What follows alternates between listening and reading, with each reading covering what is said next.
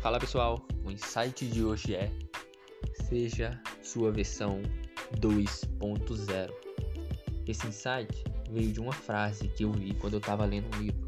A frase é o seguinte: Por que continuar sendo a mesma pessoa de sempre se você pode ser alguém muito melhor? Por que você fica no emprego que não gosta? Por que você continua seu relacionamento se ele tá uma merda? Pare de simplesmente aceitar o que tem de ruim Comece a questionar. Questione suas crenças, seus pensamentos e suas ações. Comece a fazer isso e seja a versão 2.0 de você mesmo. É isso. Tamo junto e até o próximo insight.